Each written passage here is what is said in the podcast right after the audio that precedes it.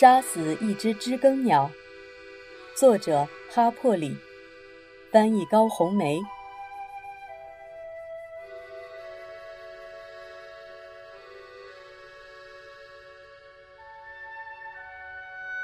第十六章，杰姆听见我在哭，从中间的隔门里探出头来。当他向我床边走来时，阿迪克斯卧室的灯忽然亮了。我们待在原地不动，一直等到它熄灭。接着，又听见他在翻身，我们便一直等到他安静下来。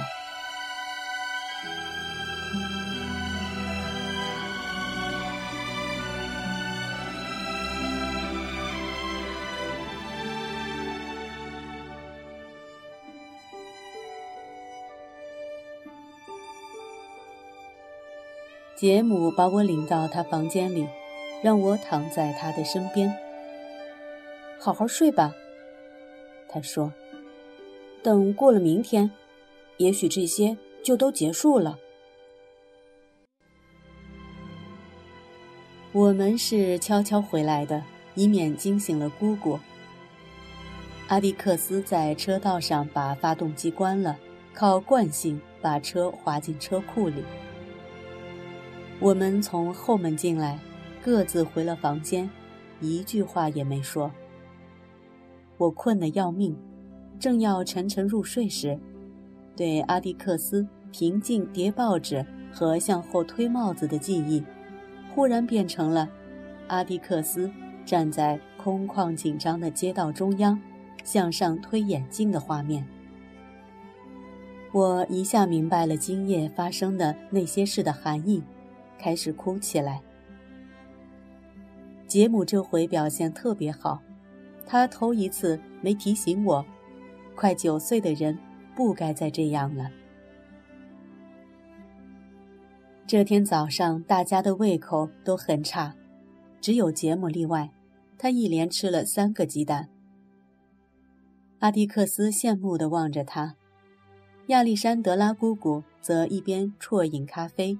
一边不满地唠叨着，说半夜溜出去的孩子是家庭的耻辱。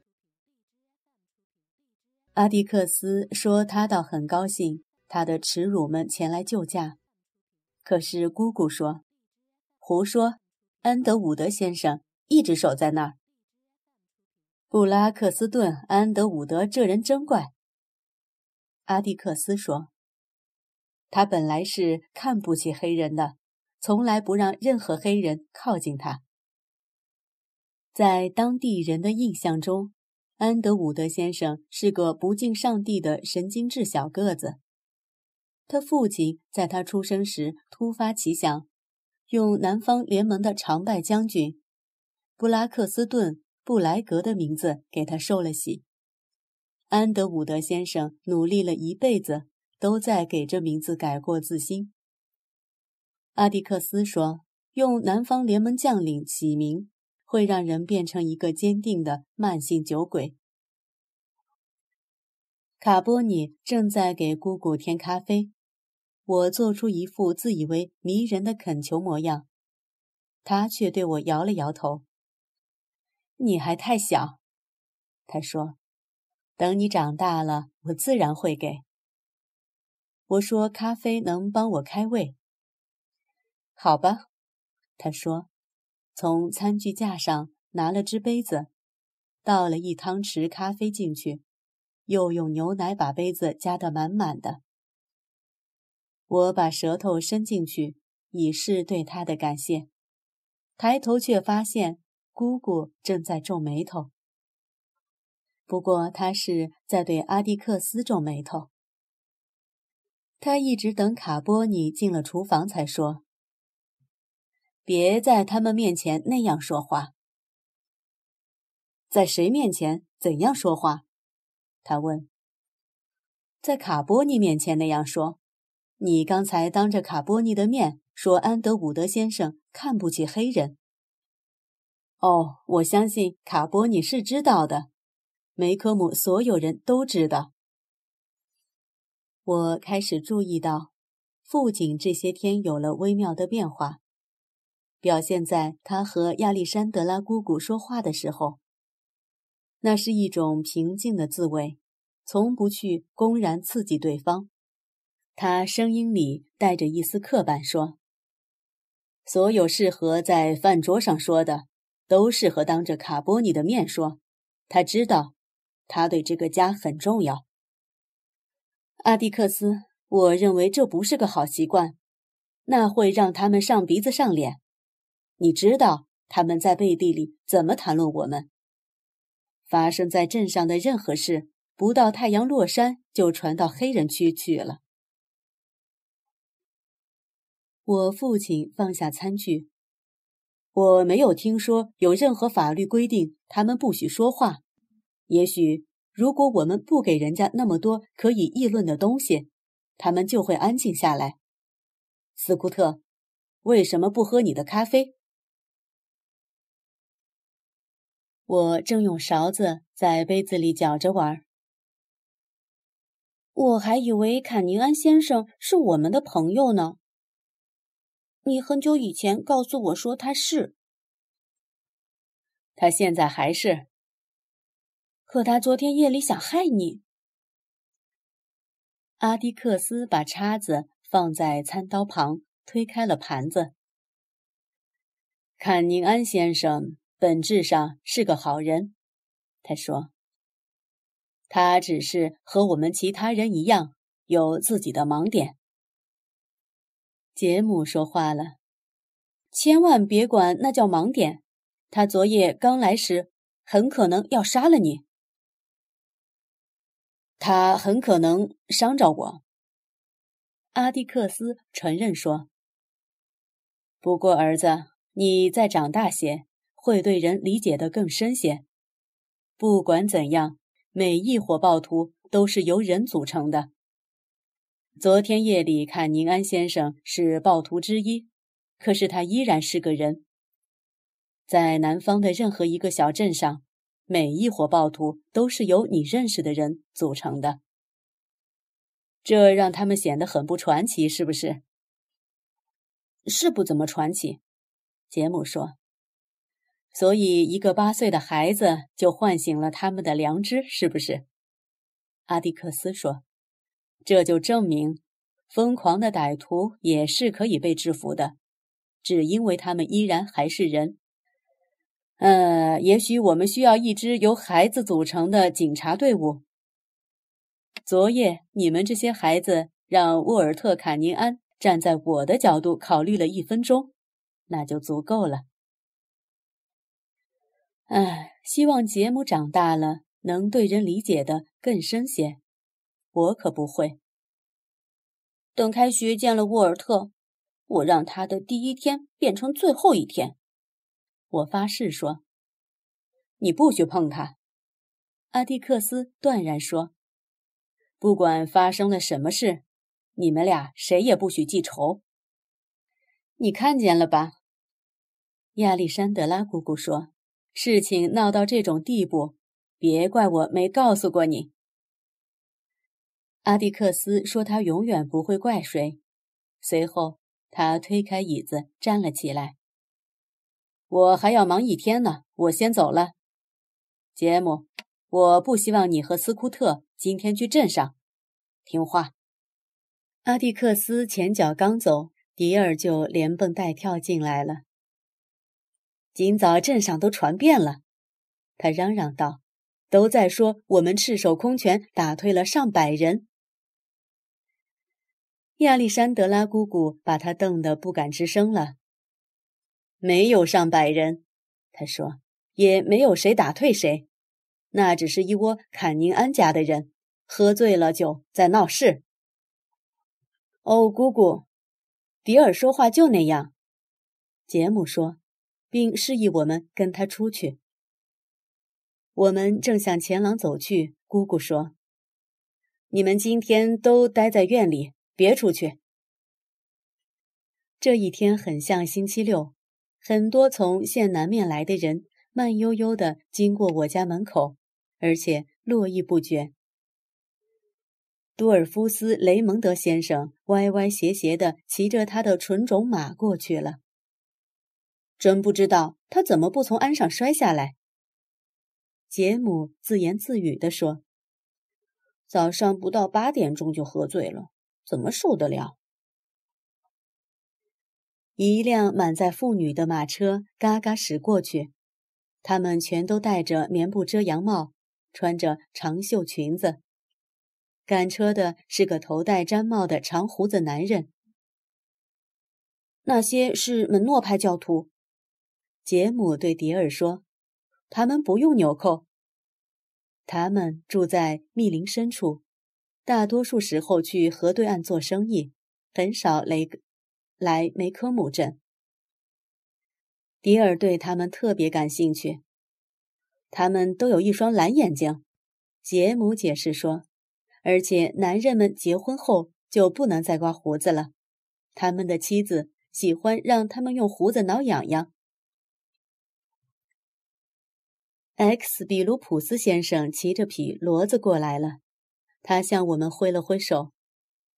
这人才滑稽，杰姆说：“X 是他的名字，不是他的首字母。”他有一次上法庭，人家问他叫什么名字，他说叫 X。比卢普斯，书记员问他怎么拼写，他说就是 X。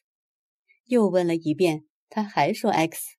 他们就这样没完没了，直到最后，他把 X 写在一张纸上，展示给所有的人看。他们问他怎么取了这么个怪名字，他说他出生时家里人就是这样替他登记的。随着县里的人在我们面前源源不断的经过，杰姆又给迪尔介绍了些更著名的人物的历史掌故和公众看法。藤索·琼斯先生坚决支持禁酒令，艾米丽·戴维斯小姐私下里吸鼻烟，拜伦·沃勒先生能演奏小提琴，杰克·斯莱德先生正在长第四回牙齿。这时候，一骡车面容极其严厉的公民出现了，他们对着莫迪小姐的院子指指点点，里面夏季的鲜花正开得如火如荼。莫迪小姐本人这时也在前廊上出现了。关于莫迪小姐，有件事比较奇怪，她在前廊上时，因为距离太远，我们看不清她的样子。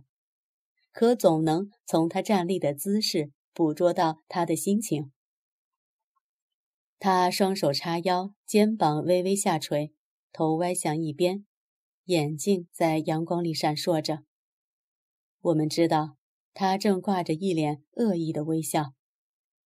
车夫叫他的骡子放慢了速度。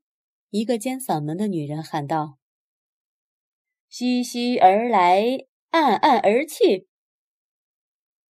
莫迪小姐回答：“心中喜乐，面带笑容。”我猜这些洗脚会基督徒肯定认为是魔鬼在引用圣经，因为那车夫赶起骡子，加快了速度。他们为什么要反对莫迪小姐的花园？对我来说一直是个谜。这次更让我疑惑的是，作为一个整天待在户外的人。莫迪小姐对圣经了如指掌，简直让人敬畏。你今天上午去法庭吗？我们走过去后，杰姆问：“我不去。”他说：“我今天上午没有什么需要去法庭的。”你不想去那里看看吗？迪尔问。“我不想去那里观看一个可怜人被判死刑。”真够病态的！瞧，这些人简直像在过罗马狂欢节。莫迪小姐，他们对他必须公开审理。我说，不这样就不对了。我很清楚这一点。他说，只因为他是公开的，我就非得去吗？斯蒂芬妮小姐过来了，她还戴着帽子和手套。她说。瞧瞧这些人，你还以为是威廉·詹宁斯·布莱恩来演讲呢？那么你去干什么呢，斯蒂芬妮？莫迪小姐问。去五分丛林超市。莫迪小姐说，她还从没见过斯蒂芬妮小姐戴着帽子去超市。这个，斯蒂芬妮小姐说，我估计我可能会去法庭看一眼，看看阿蒂克斯在搞什么。小心他给你发张传票。我们请莫迪小姐解释一下。他说：“斯蒂芬妮小姐好像对这个案子知之甚多，很有可能会被叫去作证呢。”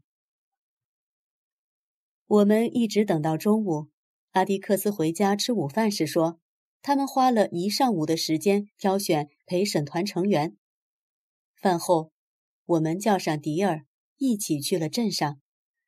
那里真像过节一般，公用拴马栏里连一头动物也挤不下了，每棵树下都拴着骡子和大车。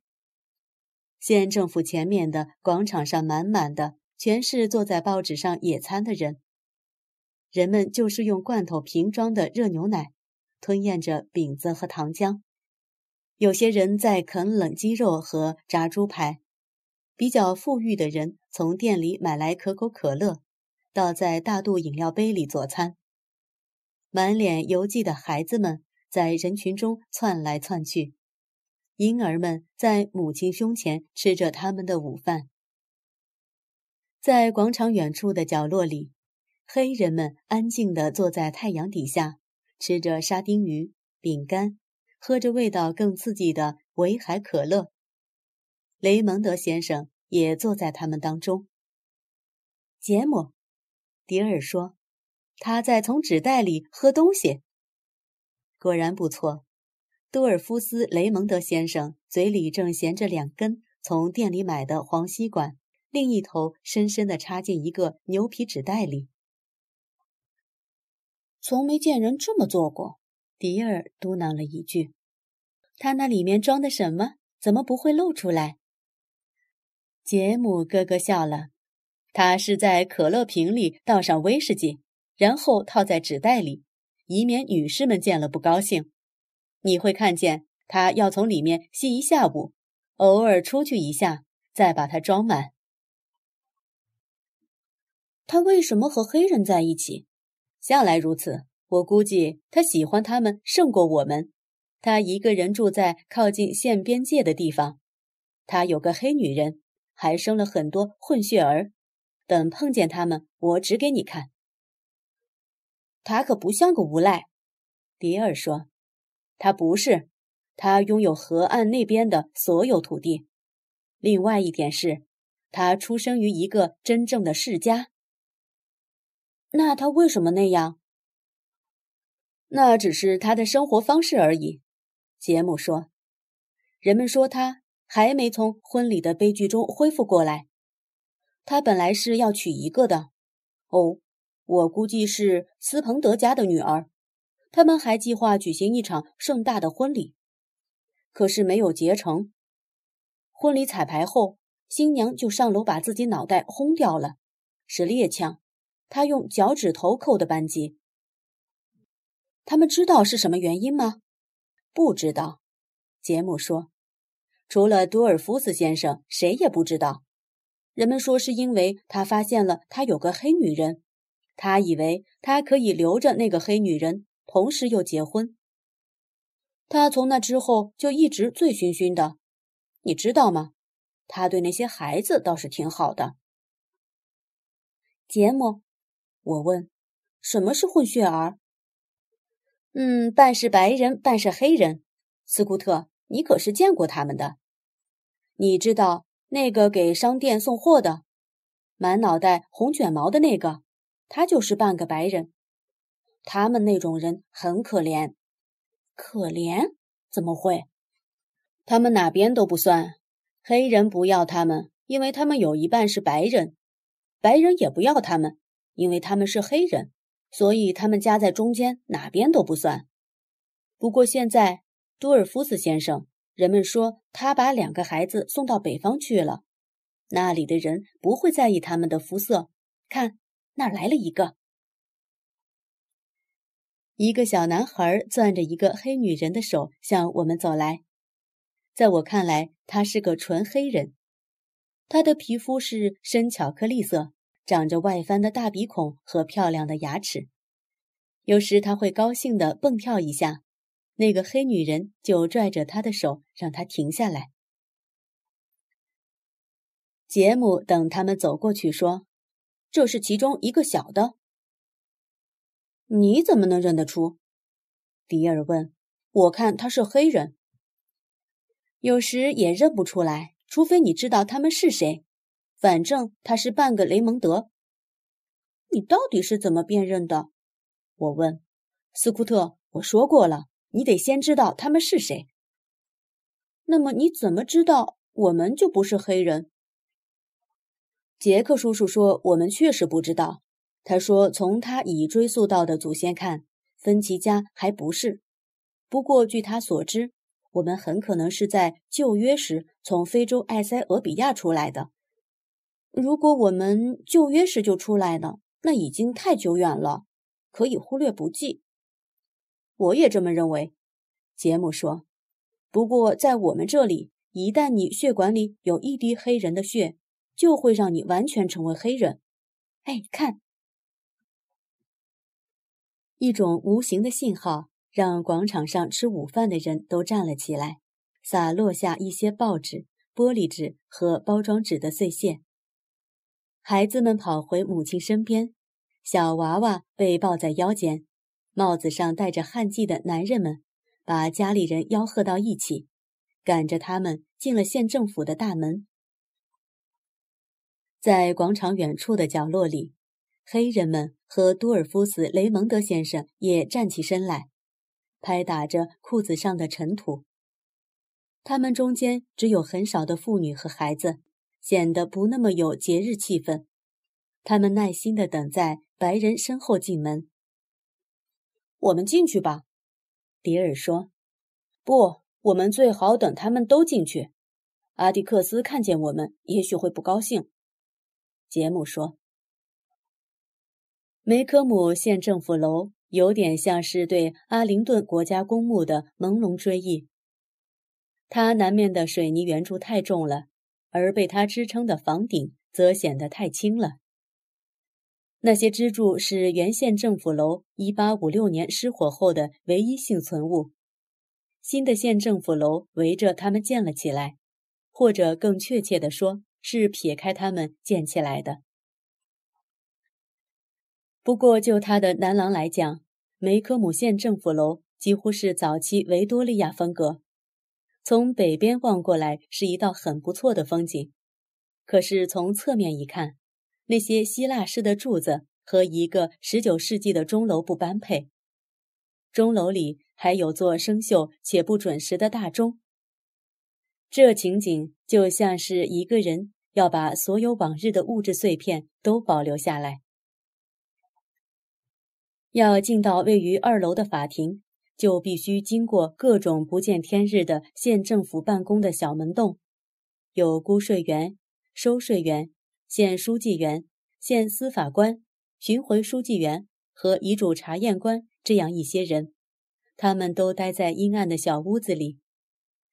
里面是一股发霉的卷宗，混合着潮湿的旧水泥车以及陈年的尿骚味。这里大白天也要开灯，粗糙的地板上总是蒙着一层灰尘。这些办公室里的人员已经变成了他们环境的产物。他们身材矮小，面色苍白，好像从没吹过风、晒过太阳似的。我们知道会很拥挤，可没想到一楼过厅里也这么多人。我与杰姆和迪尔走散了。便一个人向楼梯井的墙边靠拢，知道杰姆早晚会来找我。我发现自己被裹进了一群闲人俱乐部的成员中间，于是尽量让自己别太莽撞。这是一群穿白衬衫、卡其布裤子上吊背带的老头，他们闲散了一辈子，现在也以同样的方式打发着他们的暮年时光。整天坐在广场橡树下的松木长椅上，无所事事。阿蒂克斯说：“他们作为法庭事务的殷勤评论者，通过常年观察，已经像首席法官一样精通法律了。平常日子里，他们是法庭里唯一的听众。今天，他们安逸的常规活动被打乱，似乎很生气。他们开口说话时，声音听起来漫不经心，又煞有介事。他们说的是我父亲。估计他知道自己在做什么。其中一个人说：“啊，谁知道？我可不敢说。”另一位说：“阿迪克斯·芬奇书读的很多，确实非常多。他读的还行，他也只会读读书罢了。”一群人全都窃笑起来。我告诉你呀，比利，第三个人说：“要知道，是法庭指派他为这个黑鬼辩护的。”没错，可是阿蒂克斯决意要为他辩护，这就是我不喜欢的地方。这倒是个新闻，是让事情有了不同解释的新闻。阿蒂克斯必须去，不管他是否愿意。我奇怪，他居然没告诉我们这一点。我们本来可以有很多场合用来为他和我们自己辩解的。他是不得已，所以才去做这些，那会省去多少打架和争吵啊！可是，这能解释镇上人的态度吗？法庭指派阿蒂克斯去为他辩护，阿蒂克斯决意要为他辩护，这就是他们不喜欢的地方。真把人搞糊涂了。黑人们等着白人上楼之后，也开始进来了。哦，等一等，一个俱乐部成员伸着拐棍说：“先别让他们上楼。”俱乐部成员们开始膝盖僵硬的向上爬，正碰见迪尔和杰姆从上面下来找我。他们挤过来时，杰姆喊道：“斯库特，快来！”没有空位了，我们得站着了。你看看，他性急地说。这时，黑人们正蜂拥上楼，前面的老头们会占据大部分的站位，我们没希望了。杰姆说：“这都怨我。”我们一筹莫展地站在墙边。你们进不去吗？塞克斯牧师正低头望着我们。手里拿着顶黑帽子，嘿，牧师，杰姆说：“我们进不去了，都怨斯库特。”哦，我们来看看有什么办法。塞克斯牧师斜着身子挤上去，过了几分钟便回来了。楼下没有座位了，你们可以跟我上楼上的看台去吗？哈，当然可以了，杰姆说。我们高兴地跑在塞克斯牧师前面进了法庭，在那儿，我们爬上一段楼梯后停在一个门口。塞克斯牧师气喘吁吁地跟上来，小心地引导我们穿过看台上的黑人听众。有四个黑人站了起来，把他们的前排座位让给了我们。黑人看台沿着法庭的三面墙延伸，像个二楼的阳台。从这里，我们可以把法庭里的一切尽收眼底。陪审团坐在左边的长窗下，他们个个面目黧黑，身子瘦长，看上去好像全是农夫。不过这很正常，镇上人很少去当陪审团，他们要么被除名，要么就被允许免于参加。陪审团中有一两个人看着隐约像是穿戴起来的坎宁安，此时他们都警觉地端坐着。